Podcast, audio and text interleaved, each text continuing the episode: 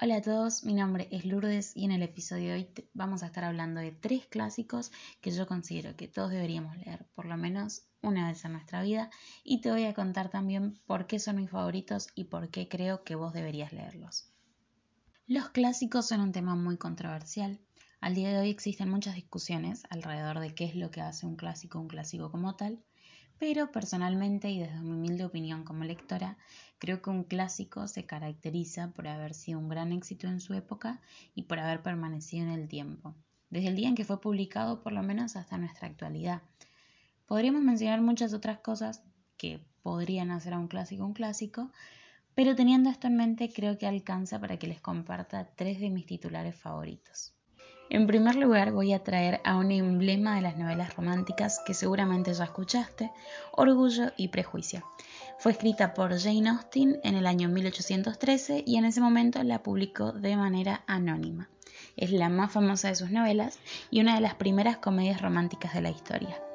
La novela nos relata la historia de sus dos figuras principales, Elizabeth Bennet y Fitzwilliam Darcy cada uno a su manera, y no obstante de forma muy parecida, deben madurar para superar algunas crisis y aprender de sus errores, para poder encarar su futuro en común, superando el orgullo de clase de Darcy y los prejuicios de Elizabeth hacia él. No la leí hace mucho, tengo que ser honesta, creo que fue hace dos meses, pero créanme que vale muchísimo la pena. Si bien el lenguaje de la novela a veces puede ser un poco tedioso, debido a la traducción del inglés antiguo al castellano, la trama es completamente atrapante y es muy distinta a todas las historias de amor que yo ya he leído antes. Eh, no por nada, es una de las novelas más famosas de la historia y creo que vale muchísimo que la leas. En segundo lugar voy a traer a mi cuento favorito de todos los tiempos y que no podía dejar de estar en este top 3, que es El fantasma de Canterville, escrito por Oscar Wilde. Em, lo leí por primera vez en una versión adaptada para niños cuando tenía como 11 o 12 creo, no me acuerdo muy bien siendo honesta, pero desde entonces lo he leído incontables veces. En esta historia, bueno, Oscar Wilde nos relata Em, las aventuras de una familia estadounidense que se va a vivir al castillo de Canterville en Inglaterra, quien su dueño anterior, el Lord Canterville, les advierte que hay un fantasma dando vueltas en la mansión hace 300 años, cuando asesinó a su esposa, Eleanor de Canterville. Pero la familia no le presta atención, ignoran estas advertencias y se mudan a este maravilloso castillo donde el fantasma se les presenta varias ocasiones. No logra asustarlos, pero de una manera hilarante se convierte en una víctima de las bromas de la familia.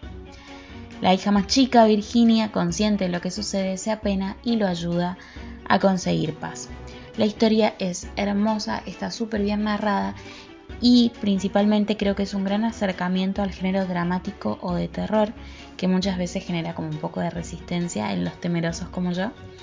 Em, es súper corto, súper disfrutable. Creo que Oscar Wilde hace un trabajo excelente en la construcción tanto del personaje del fantasma como el de Virginia. Y mm, usualmente viene con otras historias em, incorporadas porque es un cuento muy corto, así que vas a poder leer otras historias de Oscar Wilde. Es un clásico maravilloso. Y te tiro un tip que si ya leíste este cuento y te gustaría leer algo más de Wilde, creo que el retrato de Dorian Gray también es uno de sus mejores eh, productos literarios y que vale muchísimo la pena leerlo. Y por último, pero no menos importante, voy a traer a Sherlock Holmes para que haga presencia en este top 3 de clásicos porque me parece imposible no mencionarlo. La serie de Holmes fue escrita por Arthur Conan Doyle y publicada por primera vez en 1887. Bueno, su protagonista, como bien sabemos o por ahí ya lo has escuchado, es Sherlock Holmes, que trabaja como detective privado en Londres a finales del siglo XIX. Él se destaca por su inteligencia, su hábil uso de la observación y el razonamiento deductivo para resolver los casos más difíciles de toda Inglaterra. No nos olvidemos de mencionar que siempre va junto a su compañero y cronista, el Dr. Watson, quien luego será su mejor amigo y será el encargado de narrar estas maravillosas historias para nosotros. De más está decir que la saga de Conan Doyle cuenta con seis libros y es absolutamente atrapante. Su ingenio, su construcción de personajes hace que se te pasen las horas leyendo. Y créeme que te sentís parte total de este misterio. Si te gustan las novelas de detectives, no te puedes perder este clásico. Bueno, estamos llegando al final y hay algo que quiero aclarar.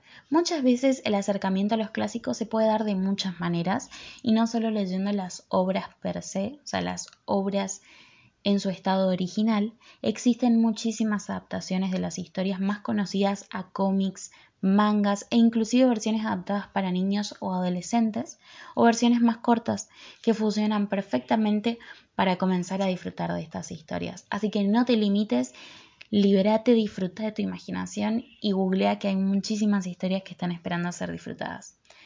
Desde ya te agradezco por llegar al final de este episodio y te espero para la próxima. Muchísimas gracias. Chao, chao.